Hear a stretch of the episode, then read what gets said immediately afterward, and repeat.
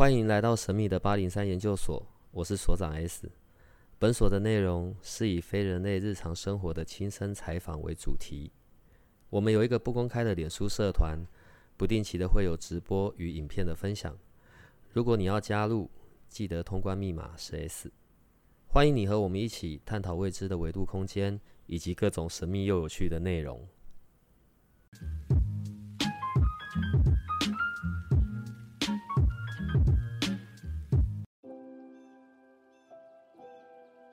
你可能以为今天呢，我们又有那个其他的可能灵性成长的东西啊，或者是好朋友的东西啊，看不见的好朋友要聊，其实不是。对我觉得今天，呃，今天我们可以来聊一聊跟历史有关的事。在上一次那个请了安康启智教养院的富三哥，然后还有 Penny。我们上次在聊关于安康，可是我后面有讲，我说因为在这两个人身上其实是有很特别的故事的，然后所以今天我请来的就是我们的富三哥，富三哥，呃，富三哥今年六十几岁了，然后实际上他是从香港过来的，三岁的时候嘛，对吧？对的，对。三岁的时候来到台湾，好。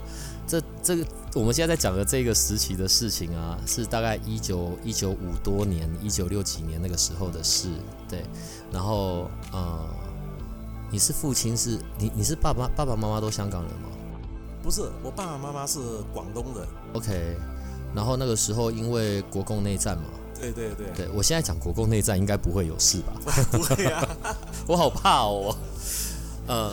因为那个时间点，我们定义那个叫国共内战嘛，所以，呃，因为国民党的撤出，然后还有一些难民，我们现在定义叫难民应该没有错的撤出，有些人来到台湾，有些人来不及上船，然后所以去到最近的香港，然后在就是在吊井岭那个地方，我我不知道吊井岭现在还在不在，呃，早就已经改建了，就都没有了嘛。对，可是，在那个时期点，有很多的。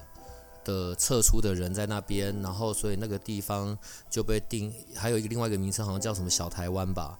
对，因为里面全部就是国民党，国民党的人，我不知道怎么讲才对。反正在那个时期啦，那个时那个时候政党的政党的那个区分壁垒是很分明的。好，然后在那个地方，你是在那里出生的吗？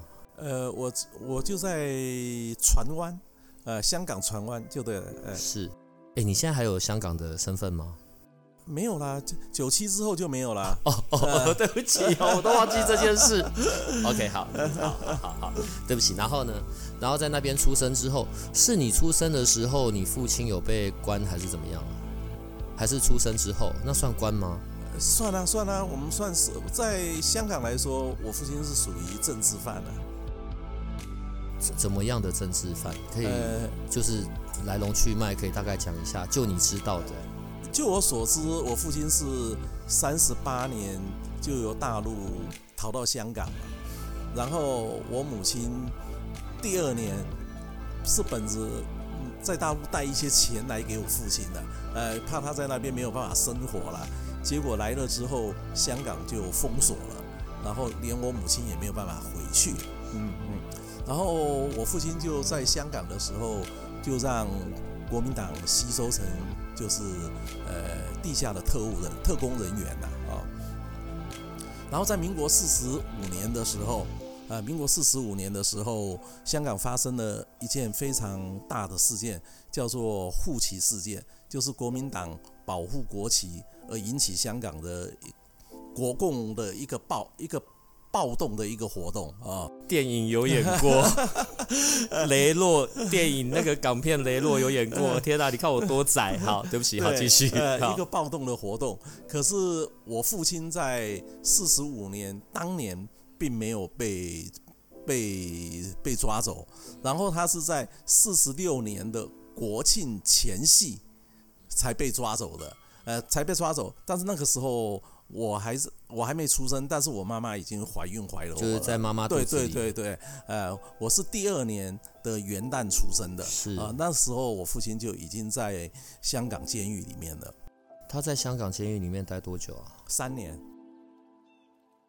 呃，哎，等一下，他在那里面待三年，然后所以他是出来之后，他我记得是他先来到台湾。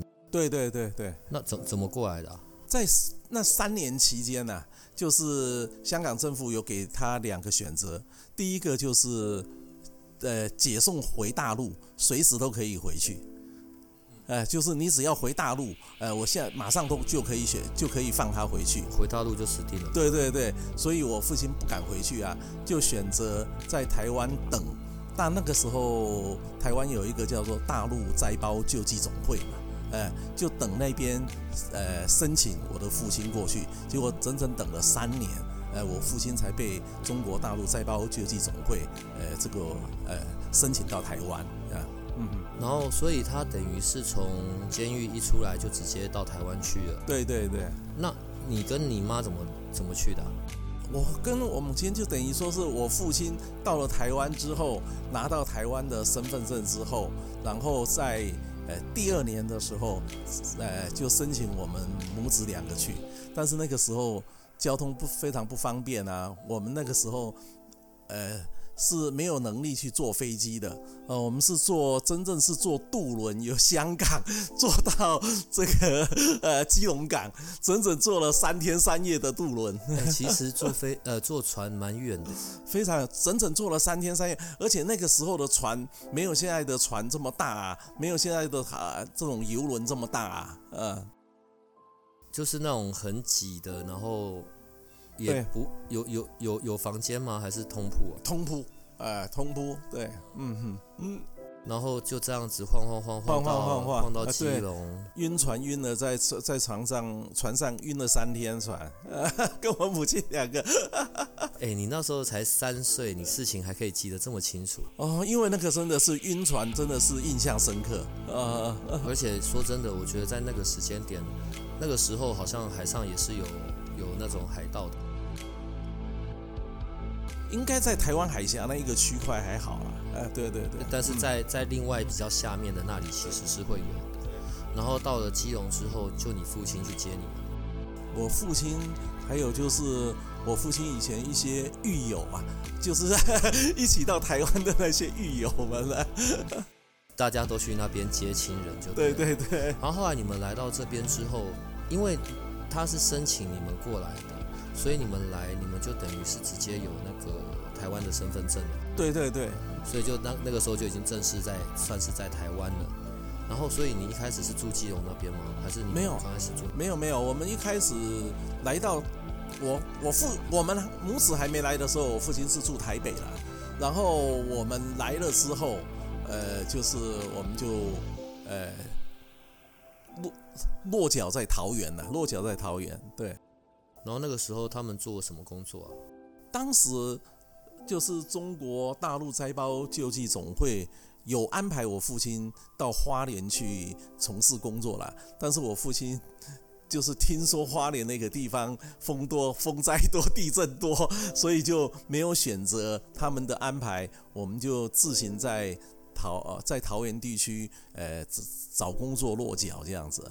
那个时候都是民国五十几年的事吧？对对对，民国五十几年，我民国五十一年跟我母亲来台湾了、嗯嗯。哇塞！然后所以呃，他们没有接受那个那个总会的安排，然后所以自己开始在桃园那边工作。对对。然后你记得他们做过些什么吗？我母亲可能就是就是我小的时候啊，我记得我母亲是在有钱人家里面当帮佣啦，哎嗨，我父亲嘛，就那个时候就在报业里面服务啊，已经在报报纸、报业对对对，报业里面服务，对对所以也是这样子才定义了你有一段时间是当记者的。对对对，因为我从小我十十几岁的时候就跟着我父亲在报业里面打滚啊。做什么？啊，那个时候新闻媒体那个时候是报纸是最发达的平面媒体的，呃，我们是在报社里面，就是呃，当早上报纸来的时候，我们是去火车站，就是把那些报纸收了之后，然后分给那很多送报生去送报的。嗯，我我父亲是担担任那个分配的工作的那个人，呃，很早诶、那个好像都是早上四点的事情。对对对，四点多的时候，然后因为那刚来台湾的时候，我们生活环境也不好啊，所以我念国中的时候，我就加入了就是送报的行列。国中哎，对对，我国中那时候骑脚踏车送报。我们同一个年代，没事，好。因为我们现在讲这些，可能我们一些比较年轻的听众是完全听不懂我们到底在说什么东西的，好不好？以前在送报纸的时候，要先经过派报这件事。对啊，对啊。在一个指定的地点哇，然后就会有很多人在那边分发报纸，然后再往下再分发，然后会有好像骑着那个时候应该就脚踏车吧？对对。那个时候没有，那个时候没有机车，对，然后挨家挨户的这样这样丢报纸进去。对对，你还记得那个报纸的名称吗？最早的时候有啊，但那个时候现在的那时候的报纸，除了中国联合之外，那个时候就有中国时报跟联合报。对对，中国联合很早，呃，自由是很很晚才有的，中国联合非常早，还有台湾新生报、中华日报。天哪！而且。那个时间点也没有那个什么《民生报》《大成报》这些东西。哎，没有，《民生报》《大成报》它是后面都才后面才出来的，呃，晚了，很晚了，那很晚了。民国六十几年、七十年那个时候才他们才出来的。所以你在香港那边其实是并没也没有什么回忆的嘛？对于在香港的那一段时间，完全没有回忆啊！因为我来的时候才三岁，三岁左右，嗯。然后你妈妈就是呃，你妈妈带你来到台湾，然后你爸妈跟你一起在台湾生活，所以他们只有你这个小孩吗？在香港出生的是，我是在香港出生的啊。我们在我爸妈在大陆的时候还有三个小孩啊。可是他三个哎，对对，我妈妈来到台湾之后，然后香港封锁了，我妈妈就回不去了。对，那那三个你你你你后来有见过吗？哎，没见过，因为。根据就是我我父亲跟一些由大陆后来来的人呃的转述，因为我父亲在之所以会逃出来，就是因为家里有点钱嘛。呃，那个时候国共在打仗的时候，就是讲究的就是农农民翻身啊。我父我我的祖父那些是属于地主啊，所以说就在文化大革命的时候，全部都被斗争啊，都家家族里面的人都斗死了。好，没有，因为文革的那个时期就是对一个很悲惨的那个时光啊。对，那不管，所以所以后来就是就。来到台湾，他们后面也没有再生了嘛，反正就是他们两个人跟你而已。对对对对。好，然后接着你就是在这边呃，国小国中，对吧？那个时候叫国小国中，对。我我是国中一国中二届，没关系，我还是比你小一点。我这时候一定要赶快弄清楚，好好。然后后来到你，你可以开始就是正式出社会嘛？你你出社会的第一个工作是什么？我出社会第一个工作是在中立地震事务所当雇员，嗯，测量工公家公家机关，对对对，哦，好哦，不错哟。然后呢？呃，然后当了一年多，呃，之后就我就回到那个，因为我我我高中是念裕达商职的啦。呃，然后那个时候母校说有一个职缺，去呃呃，就是说看我要不要回去担任了，呃，然后我就回母校去工作。然后后来你在那边做多久？啊那边做了五年多，做了五年多。那个时候到民国七十二年了，因为已经已经结婚结婚生小孩了嘛，结婚生小孩。你是在那个时间点就？你的第一段婚姻？对对对对，你有那么早结啊？对我二十五岁结婚了，哎对，哎嗯，我就结婚生子了之后，在裕达的，你知道那私立学校，他那个呃薪资，我们我们个人认为说要有更好的生活品质的话，那个薪资是没有办法负担的啦，所以说我们就自己出来，呃创，呃就是从事。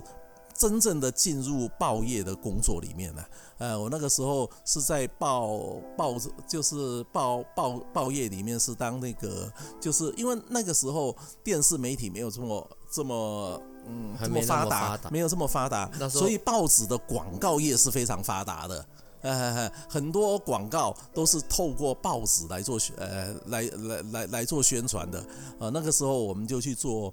报纸的这个广告的这一个区这个区块，嗯哼，然后因为我记得是在就是后来在报业那边就比较久嘛，对不对？然后非常久，我在报业一直做到呃民国八十几年，我有七十三年、七十二年离开之后就进入报业，一直做到民国八十几年，然后就是那个时候呃电视台比较兴盛的报业四维的时候，又在离开离开报业这样子，对，嗯呃，讲讲小孩吧。小春是你第二个孩子，对？哎，对，是我跟我前妻，呃，对我前第一第一任婚姻，对对，第一任婚姻生的小孩，对第二个孩子，对对，呃，第一任婚姻就是两个孩子嘛。第一段婚姻就两个小孩，对对，小春跟小春的哥哥啊，两个，对先先有哥哥嘛，对对对，然后哥哥是正常的，哎对，没有什么没有什么问题，对然后后来是小春，对，嗯，讲讲小春吧。小春是什么时候发现说他可能有一些状况的？对，应该说起来，呃，如果按照说起来，我们是一个非常不负责任的父亲，呃，只是会说每天工作很忙啊，早出晚归啊，真正的没有关心到我那两个小孩，我那两个小孩几乎都是由他奶奶，也就是我的母亲带大的。嗯，小春一直到他九岁的时候，也就是小学三年级的时候，呃，有一天老师打电话，呃，给我，呃，说，呃，小春可能是会有有一点状况，叫我带带去医院检查，呃，然后经过医生检查的结果，就是他是染色体异常，他比别人少一少了一条染色体，呃，染色体异常，所以说最后被判定是一个中度智能障碍者。嗯那个时候是他九岁的事。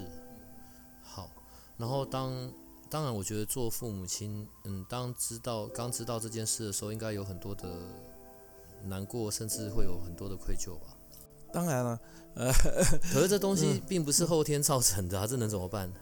是啊，可是我妈妈她不这样子认为啊，我妈妈她还是认为说，呃，因为是我们做父母的人不负责任啊，所以说造成她的孙女这样子啊，而且在我妈的观念里面，她是会好的，所以说她经常是带她去庙里面啊烧香啊拜佛啊那一些，呃，认为说，呃，就是小春他有一天会恢复恢复正常的。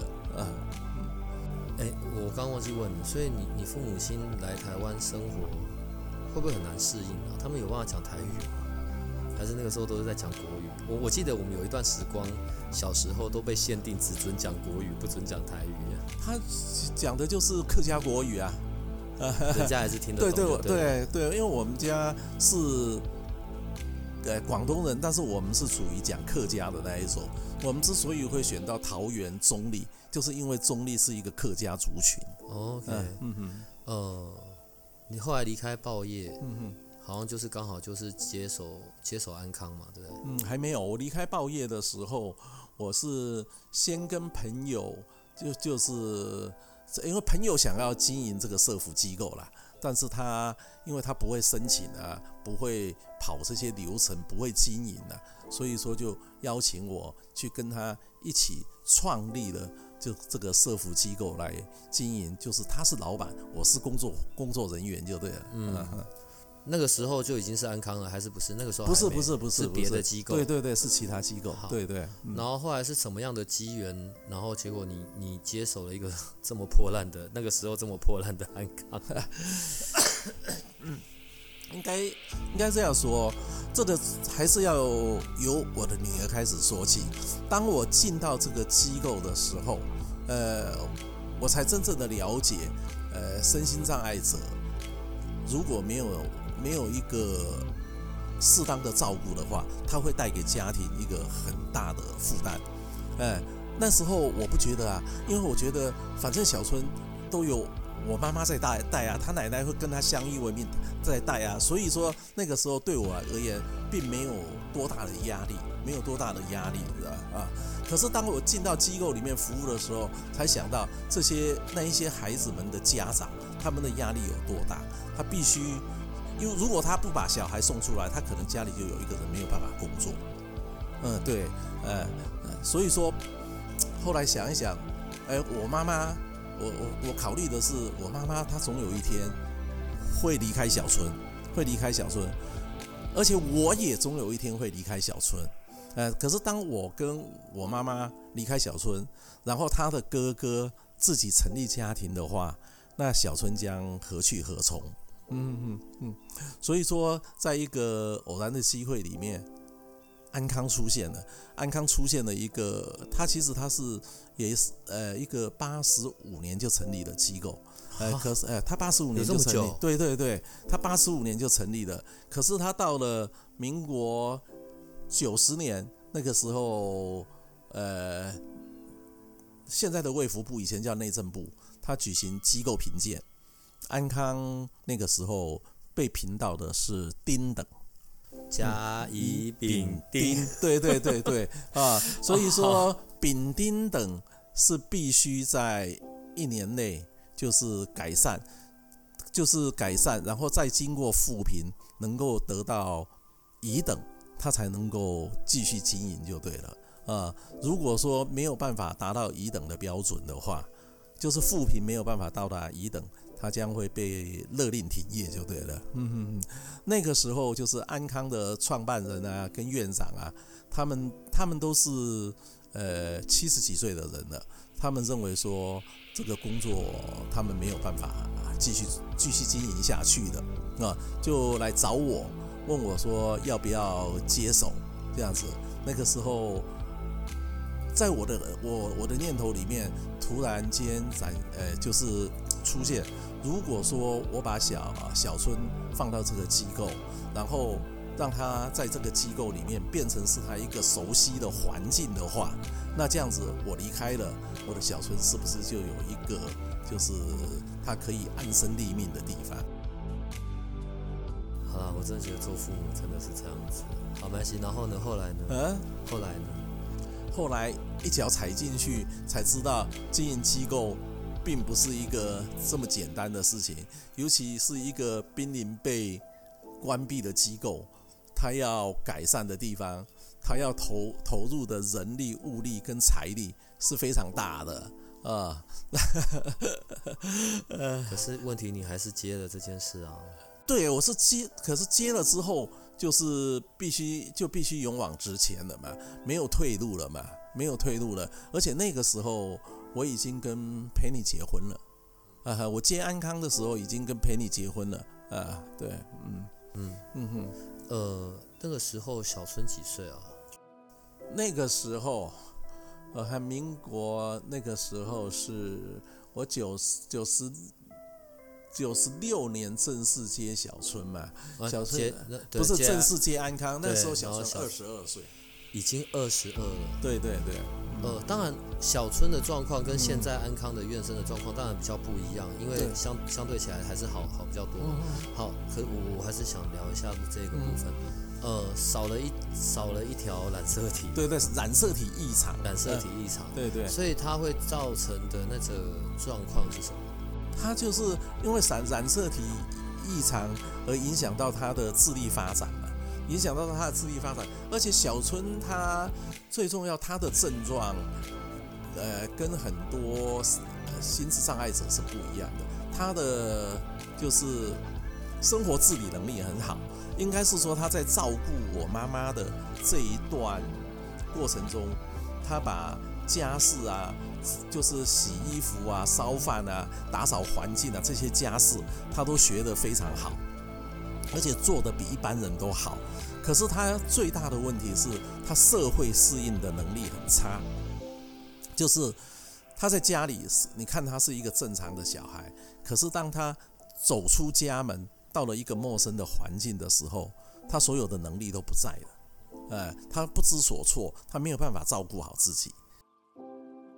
他跟人的沟通是可以的吗？嗯，他只跟熟人会会有会沟通，而且很当你混熟了之后，他是跟我们一般人跟跟人与人之间的互动是一样的。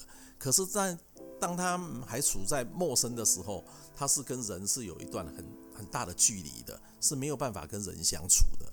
嗯，所以说我之所以说会接安康，就是希望他在把安康。打造成是他一个熟悉的环境，里面的人事物他都是熟的。这样子的话，我呃，如果我哪一天离开的话，他就可以在那里继续的快乐的生存下去。好了，反正爸爸妈妈真的就是长这样，好吧？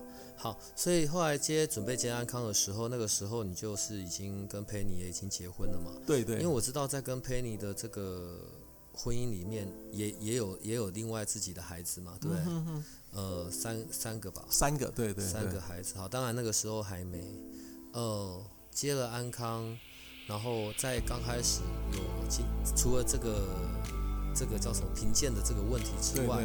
对，那时候还面对些什么事啊？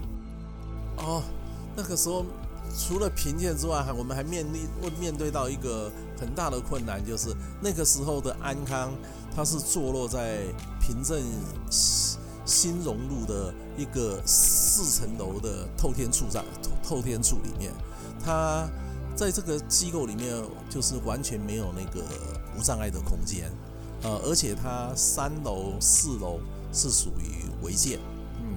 他没有电梯，所以说我们在那边经营的时候，他最早他我接手他交给我的时候是有三十三个院生，可是后来呃就是身心障碍者保护法越来越严的时候，最后就是嗯违建的部分不能使用，所以说我们有三十三个院生，最后裁到变十五个院生，呃十五个院生的话，呃在一个机构里面。原则上是要生存下去是非常困难的啦。十五个院生，我十二个工作人员收的那些 费用，连发薪水都不够了，不要说还有其他人事费啊，或者是一些其他的费用啊。所以说，在基于生存之下，所以说我们不要能够永续经营的这一个观念之下，我们不得不另外要找一个更大的空间，能够服务更多的人，这样子，嗯。嗯，有的时候觉得也是很有趣啦。我的意思是，好，当然我们会担心我们离开之后，那呃小孙怎么办？对。可是问题是，经营一个这么这么在那个时间点这么烂的机构，对中间所要投入的那些时间啊、财力啊、物力啊，搞不好你没有接，你都可以自己一个人好好顾好小孙这样子啊。那当然是啊，就是就是。当父母的，就是想的比较长远嘛，呃，总想到万一呃我走了之后，呃女儿怎么办？我们总是往这一个方向去走。其实我如果不要经营机构的话，小春跟我们生活在一起，在我没有离开之前，他一定也呃能够活得非常快乐啊，跟我们在一家人在一起啊，呃，而且我也不会因为接机构啊而产生这么大的经济压力啊。嗯。然后后来是怎么从那个那个透天搬到，就是从那个透天搬到此刻现在在的那个刘氏家庙嘛，对不对？是怎么怎么怎么去到那里？对，应该是说刘氏家庙那个我接安康的时候，刘呃刘氏家庙它是另外一个机构在经营，它也就是我的朋友。哦，另外一个机构经营，它叫瑞元瑞元启智教养院，它在那一个地方经营。可是我接安康的时候，他正在建新院，就是新院，就是说他的心愿完成之后，他人迁过去，呃，然后我就把有安康旧址，然后迁到他现在这个这个刘氏家庙的这个地方，这样子，嗯嗯。然后为什么呃，为什么那个家庙他是愿意？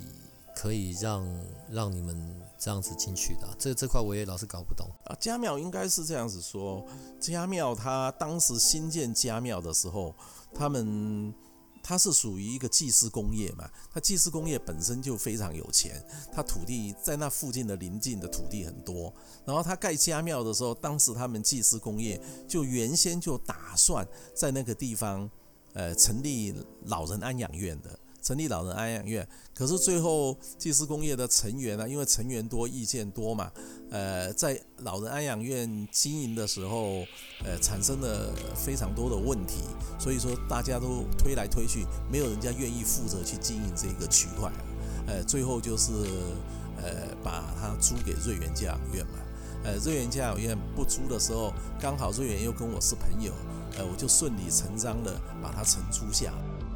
可是这样子没有任何法规上的问题吗？就是他那个我知道好像在什么建筑啊，还是还是土地，还是安全上面，好像都有相关的规定，对吧？对，它的规定它都是符合法规规定的，啊呃，它都是符合规定的，因为他当时盖这个呃家庙跟老人安养院的时候，就已经是符合那个呃。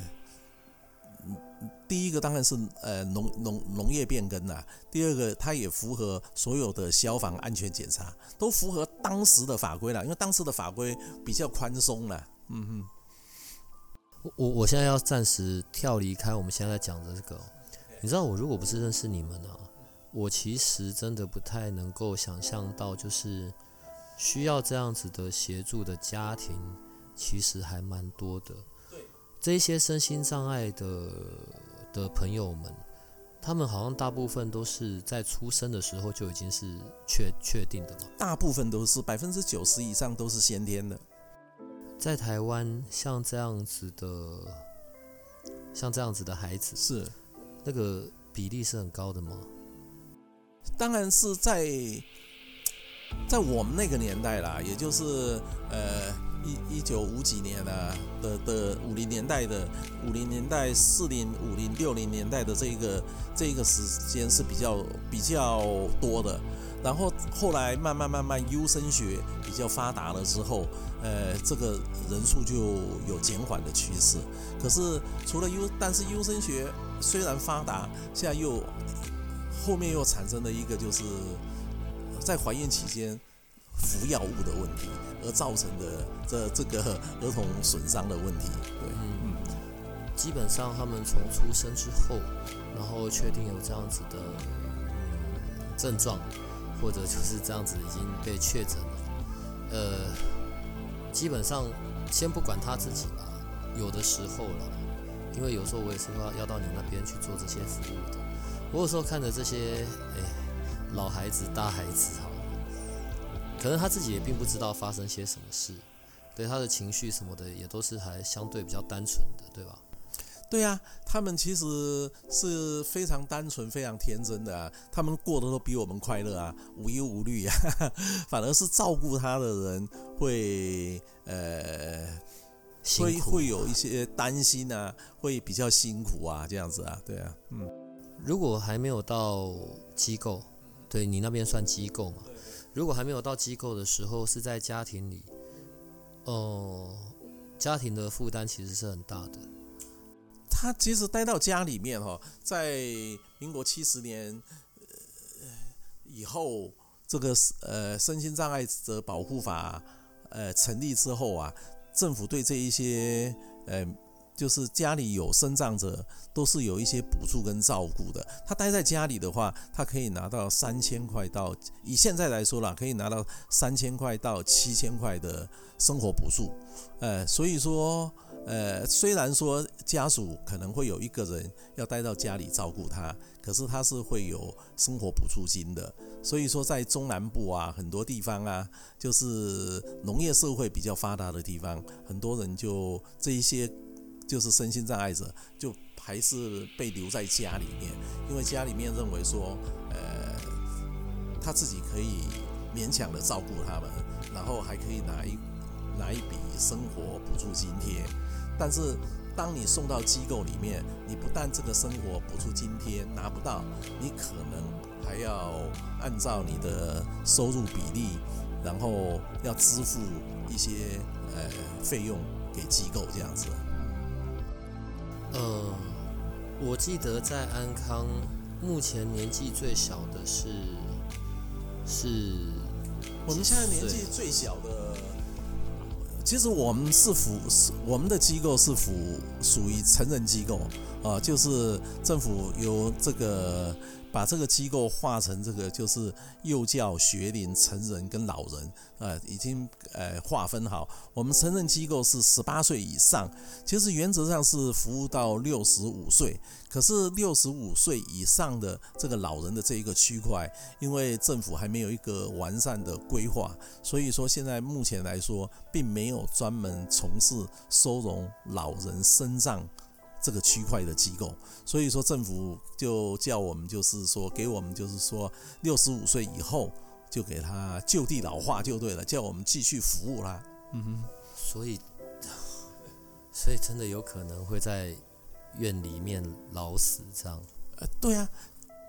他老死可能就是这一群的孩子们的，就是他如果在机构里面老死，应该算起来还算是比较比较幸运的了。呃，如果说他在呃某一个年龄阶段，他记他得了一些比较其他的其他的病症，比如说要插管啊，呃这些病症的话，或者是呃瘫瘫床了。那是就不是我们能够服务的，他就会被送到一个他老人安养院里面去。但是老人安养院他们只能照顾那些所谓的老人跟一些重度的人，他们是没有办法做生障这一股这一个服务的。所以说，在机构里面转到老人安养院的区，大部分都很快的话就结束他们的生命了。你知道，因为我们自己的价值观是我们自己在就在定义的。你知道，我我刚刚为什么会会就是可能叹了一口气，我就觉得最后老死在机构里面，好像就觉得自以为的觉得好像蛮悲惨的。可是刚刚想一想又不太对啊，因为其实在他的世界里面，其实他可能根本也没有在看这些事。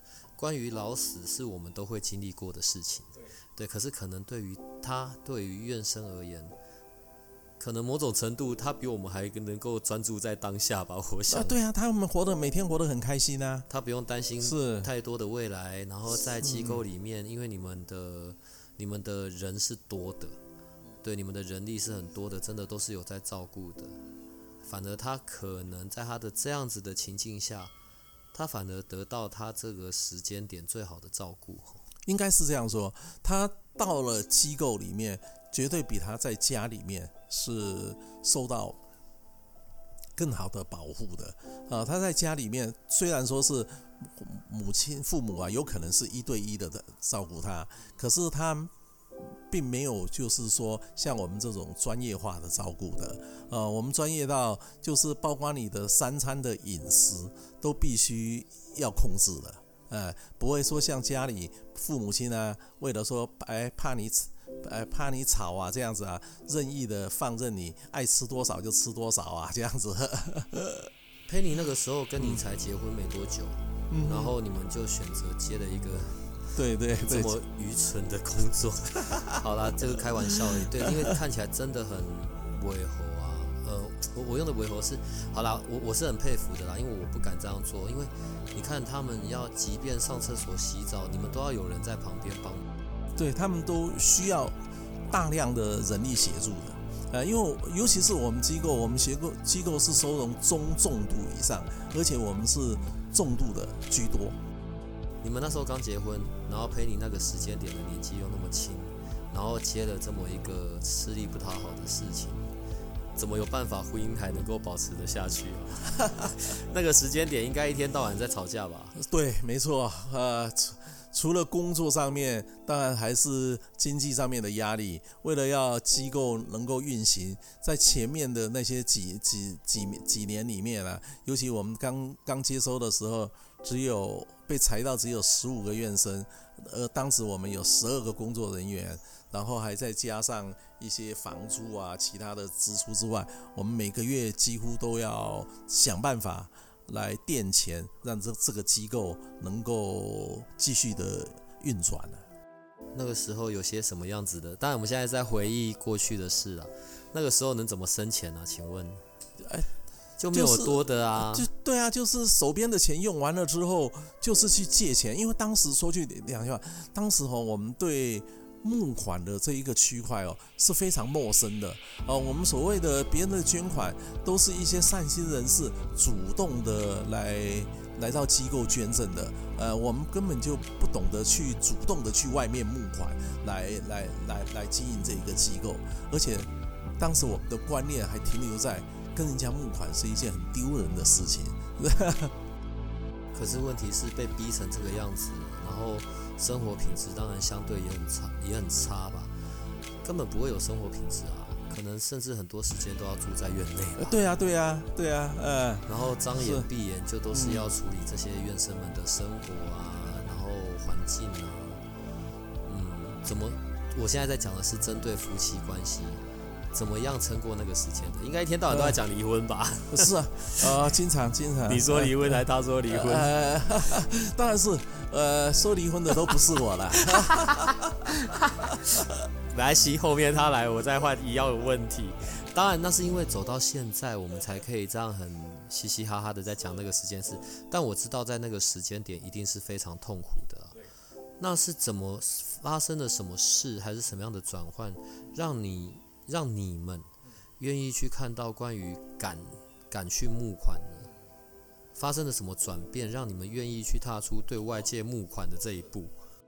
其实说起来，可这个问题可能有一点好笑，因为当时民国九九年的时候啊，呃，所长到过我们那边，你还你有没有还对我们的篮球场有有一个还有印象？有一个篮球架？记得啊，对，当时我们之所以会对外公开募东西啊，那个篮球架的那整个板子，因为那当时都脱落了、坏了啊，我们第一次公开去向社会大众募东西的时候，就是募那个篮球架的篮球板，你知道吗？啊，对不起，对不起，是现在想到还是会觉得很好笑，就很像。可是意想不到的是，就是说，当我们把这个讯息。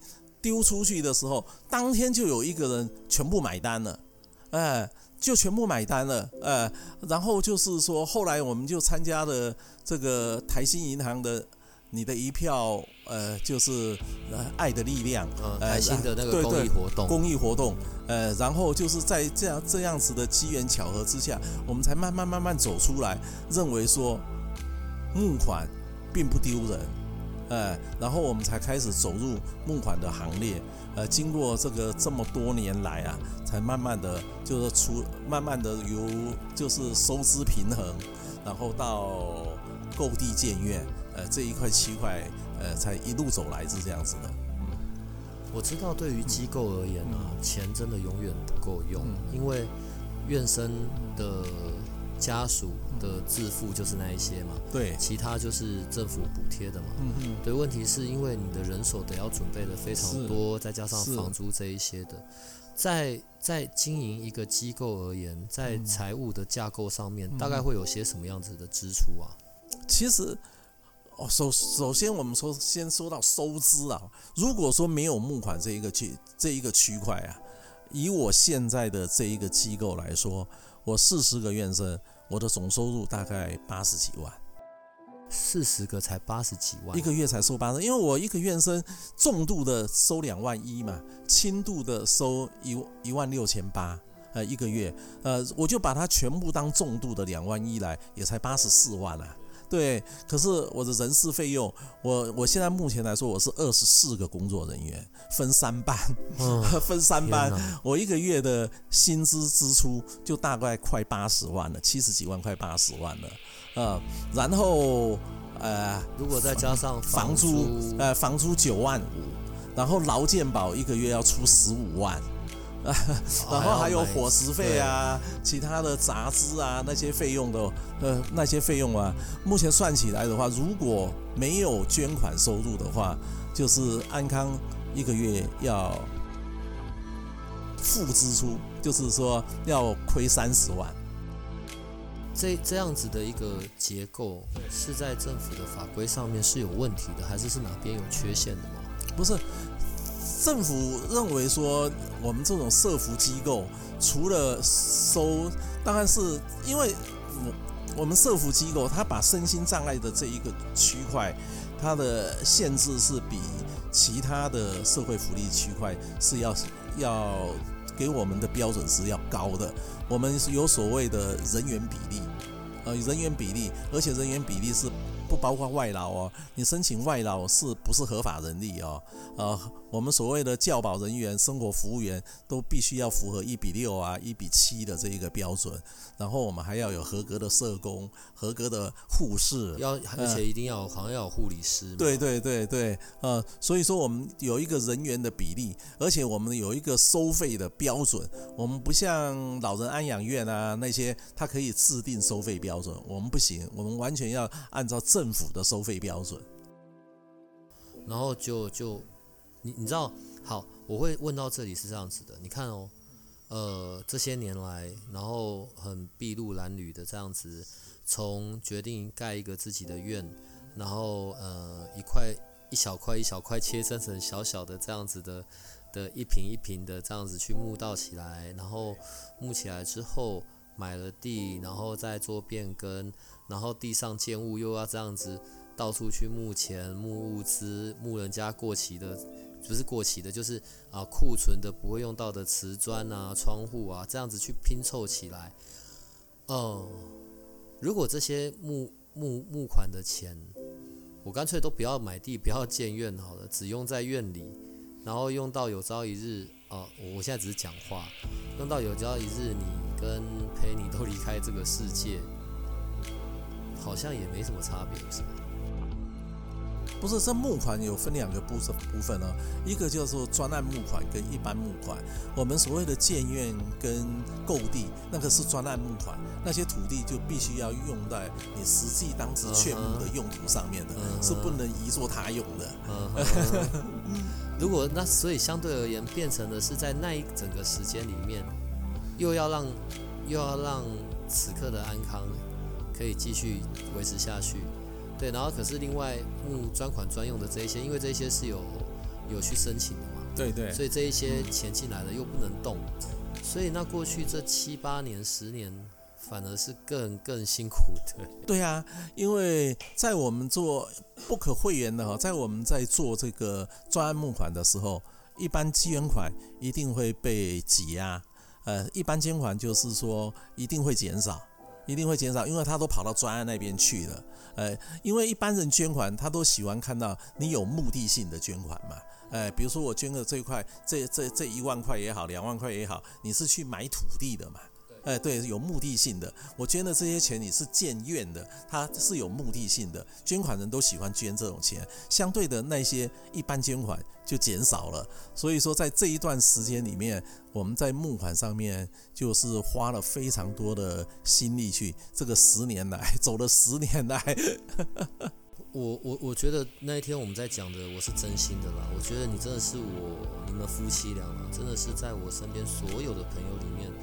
我真的有机会可以看到这种，你知道愚愚公移山，然后居然还真的做成功，就是居然真的让这事情发生。我记得我第一次跟你们去看到新安康，就是正在盖的这个新安康，我我也是很感动，对，真的很难想象，居然这样子能够能够搞定得起来，真的太吓人了。呃，我跟你认识，我们因为还有一个共同的一个缘故。是，我们都是那个三阶段的那个毕业生。对对对，你当初怎么会走进那个三阶段？哦哦，走进三阶段的这这一个课程里面，原则上就是可能会跟我的这个建院啊，这个会扣在一起。如果说当初没有走这一个课程的话，我可能没有这么，我跟 Penny 可能都没有这么大的勇气去做这一件事情。什么什么意思？怎么会怎么会有关？呃，是啊，对对，我们的。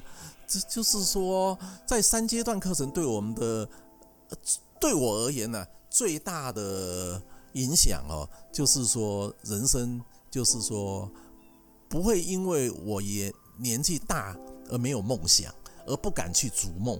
啊，我是做了三阶段，上完三阶段的课程之后，才去勇于逐梦的。这勇于逐梦的，以前我都认我认为说，我现在在刘氏家庙里面，我只要。一个月能够募到三十万以上，我的学生能够平平安安过日子，这样子就好了哦。我没有说要去购地建院、成立一个家这么大的梦想的。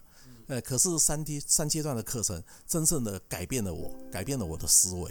嗯，那个时候是哪些部分让你嗯有 有敢做这样子的，敢这样子的做梦，嗯，痴人说梦？呃，但对啊，在我们来说是就是，应该说在我们来说就是，以前我是一个，就是在上课以前我是一个过得比较不敢冒险，不敢冒险哦。在那个时间点能过一天是一天的吧？对对对，就是我喜我是一个喜欢过在安逸的生活生活里面、生活圈里面、舒适圈里面的，呃，是不敢冒险的。可是三阶段的课程完全改变了我。嗯，逼着你不得不去，冒险，逼着你不得不去实践这一些可能更大的社会意义，对对对，更嗯。更重大的责任这样子。对，嗯嗯，嗯，此刻这样子，新安康原则上应该是五月吗？其实我们一开始规划是三月的，然后又延到四月，现在五月延到五月，五月应该是没有问题的，因为现在执照已经来验过了，他在月底以前使用执照我们就可以拿到了，呃，拿到使用执照，然后就可以申请这个签验许可嘛，哎，申请完签验许可，主管机关同意我们搬之后，我们才会才可以搬。到时候这个班应该又是一个更大的工程吧？对对，因为拿到使用执照之后，因为呃四月份我就是这个月可以拿到使用执照，我们为什么说要到五月底这一个时间才会申请签约呢？因为还有一个内部装修啊，还有一个内部装修，里面的座椅、板凳、床铺那些全部都要有一套新的东西呀、呃，因为不是把现有的搬过去吗？可是现有的现有的现院生，他现在现现在住的地方，他必须要使用啊，他必须要使用。可是我要必须要准备另外一套给这个主管机关来验收啊，表示我这个机构是已经完成的啦，验收的时候，里面什么桌椅、对对床都必须要齐备的都是必须要具备的啊。对，我以为是嗯看了空间什么都好了，我们赶快花一天时间，所有人迁过去、搬过去、收工这样。那不行的，呃，所有东西。所有的内部设施完毕之后，我们还要请这个市府来会勘过的，呃，会勘过，呃，这个会勘要会勘些什么？对啊，比如说消防，以消防来说好了，他当时验的消防是一个空房子的消防啊，可是你做了内部装修之后，你里面的隔如果有隔间的话，他要看你是不是有防火啊，你装的床窗帘有没有防火证明啊，呃，然后就是说你你一个空间一个呃卧室里面摆四张床，他要来去量看你的寝室面积够不够啊，天哪！嗯我一直以为是当天之内就收工走人这样子，对，还有一段 很大的工程的。所以现在连这一些东西，也就是正在都是在在募集的这些状况下，嗯，我我觉得现在讲这些，其实真的也是很很了不起的一件事啦。因为在过去这些年，我好像也有在旁边这样看着，加加减减的这样子，拍谁有没有没有帮到那么多的忙。好，可是问题在这么这么多年下来，真的看到那种各界的各界的善心人士吧。对对，真的就是在不经意的时间，哦，这某 A 出现，某 B 出现，大家各自在不同的时间，真的都有为到这个安康尽到一份力。我我记得在那个时候，总算募到地了，可以动工的那一刻，然后其实很多过去曾经有帮助过安康的人也都有出现。对对对，我觉得那个真的是很感人的一刻。然后到现在这样子盖好了，有机会真的要实践搬进去了。嗯，中间这些所有参与过的人，心里应该都是满满的感动吧。呃，我们希望就是说，我们真正使用的时候，开所谓的开幕的时候，这一些支持过我们的人都能够一同来见证这个时刻啊。嗯，当然啦，我我我我之前一直以为说就是已经到到最后一步，可是其实上还没嘛，因为现在即便快要进入验收了，可是里面东西还是缺的嘛。对对然后另外在上一次的时候有讲到，就是最后的那个工程款嘛，对对那，是最后的工程款，对对不对？就是拿执照的时候，我们必须要把工程款结清嘛。拿到执照就要结清，对啊，对啊，那拿到执照我们就必须要结清，要不然这个什么营建单位，他不会把执照交给我们的、啊。呃，等一下，所以现在这样时间应该是紧张的吧？非常急迫啊，在这个时间里面，时间点里面是非常急迫的啊。除非说，就是说我们愿意把签约的时间往后延啊，呃，要不然就非常急迫啊。对啊，嗯。等一下，所以意思在五月之前，你这八百就要搞定。呃，原原则上是这样子。结果我们现在这么轻描淡写的坐在这边讲讲话，你你妈就夸张哎呢？啊，照正常而言，现在应该急得像热锅上的蚂蚁吧？是，只是因为这么多年的操练，现在这怎么样都可以很镇定这样。啊，对啊，嗯嗯。不过其实刚刚呃我我没有讲到的，就是说我想补一段，就是说呃安康从购地到建院啊，真的要感谢非常多非常多的有爱心的人，有爱心的团体，他们的一路来的支持。鼓励与赞助，所以说整个安康其实与其说是我跟 Penny 盖出来的，不如说是集合所有所有人的爱把它盖起来的。但是当然也是因为有你们在前面起了这个头啊，呃，对我我知道啦。如果有人真的曾经进去过安康，曾经去做服务，曾经去陪伴过这些大孩子、老孩子，我想就会很清楚。知道关于有一个自己的，让他们有一个自己的家这件事情，其实是真的非常重要的。然后我以前那个时候都以为什么盖新安康不过就是一个很，就是一个一般的建筑物嘛，两层三层搞定，就是有地方睡，有地方能活动就好了。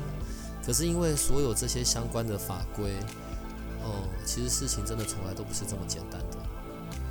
对啊，因为我们所谓的社现在的社服机构哦，跟公共场场合的机构一样，反正就是二楼以上，它就必须要有无障碍空间，这样子方便于我们这些被服务者啊，或者是一些参访者啊，他们的行动上面的自由啊，呃，所以说我们的建筑成本比一般建筑物的建筑成本是贵很多的。你知道，有的时候我真的开玩笑说，就是。就是觉得你们很傻或什么的，对，但我实际上在说的是，我是真的非常佩服的。呃，要投身进这件事情，然后并且是这么的这么有承诺的，对，因为实际上机构的经营是可以转手的嘛，是可以换人，我不想玩了，我认输，换别人来接手，其实是可以的。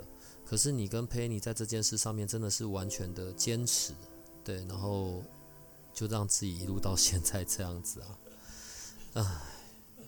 去安康的时候，有的时候也是可以见到小春嘛，因为小春对依然也在帮忙，也在里面做事。为了让他熟悉这个环境，而且最主要他的生活自理能力很强，所以说他星期一到星期五的白天，他是在机构的厨房里面担任这个切菜啊、协助煮菜啊、洗碗啊这个工作的。呃，他星期六、星期日，当然他就是放假回家这样子。呃，现在预定可以使用的时间是五月几号啊？呃，搬就是你们打算搬进去的时间。我我们现在就是还要看我哪一天能够拿到使用执照，我们才来确定看看是五月中还是五月下旬，然后才会选一个日子这样。只只要使用执照，最终的使用执照下来了，就是可以可以提出申请，我们才要确定日期嘛。我们就提出签院申请啊，哪一天要签过去啊？我们就会那个时候就一定要选好日子。嗯，对。呃，接下来会有一段时间，然后在我们的那个 Light 上面，或者在我们的社团里，对我们都会放上那个安康的那个募款的链接。呃，如果可以，然后我也希望，对，也只能用希望。如果可以，我也希望在我们这边，我们的听众朋友们。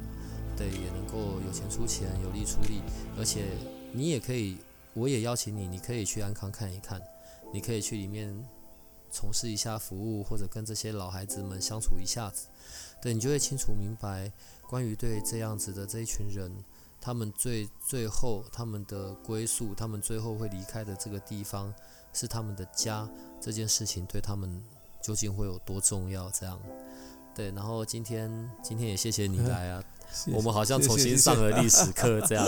可是其实我今天有东西没有问到，对，就是你跟陪你怎么样熬过那个时间点的？哎，毕竟你们年纪真的也差太多了，好不好？二十呃，差二十二岁。二十二岁嘛，对对，差二十二岁，对。你你现在偷偷的告诉我，我不会跟他讲，你有没有很后悔这段婚姻？啊，不不不，他他不管是在公开还是私下的场合，或者是说我跟他人跟人跟人之间本来会相处就会有意见不合的时合的时候了。就算我跟他关系到最恶劣的时候，我都还会跟他说，他对我而言是天上赏给我的一个礼物。好吧，我洞没挖成，就这样吧。我有的是机会。好啦，但是我我觉得对于夫妻而言，一起经历过这一段，嗯，反而是更难能可贵的。对啊，因为其实，在这些时间点，真的选择离开，那就反而事情轻松的是，没离开，反而才是很珍贵的。没关系，我后面有的是时间慢慢挖洞，我们就等着看，好不好？